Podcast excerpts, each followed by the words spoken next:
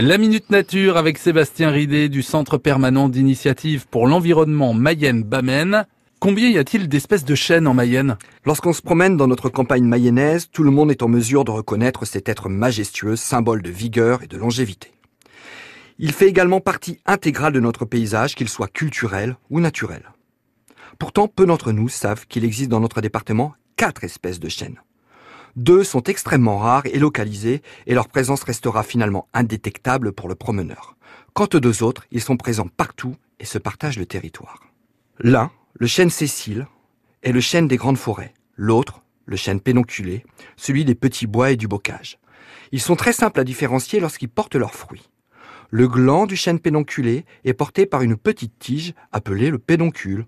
Celui du chêne sessile est posé sans tige directement sur le rameau.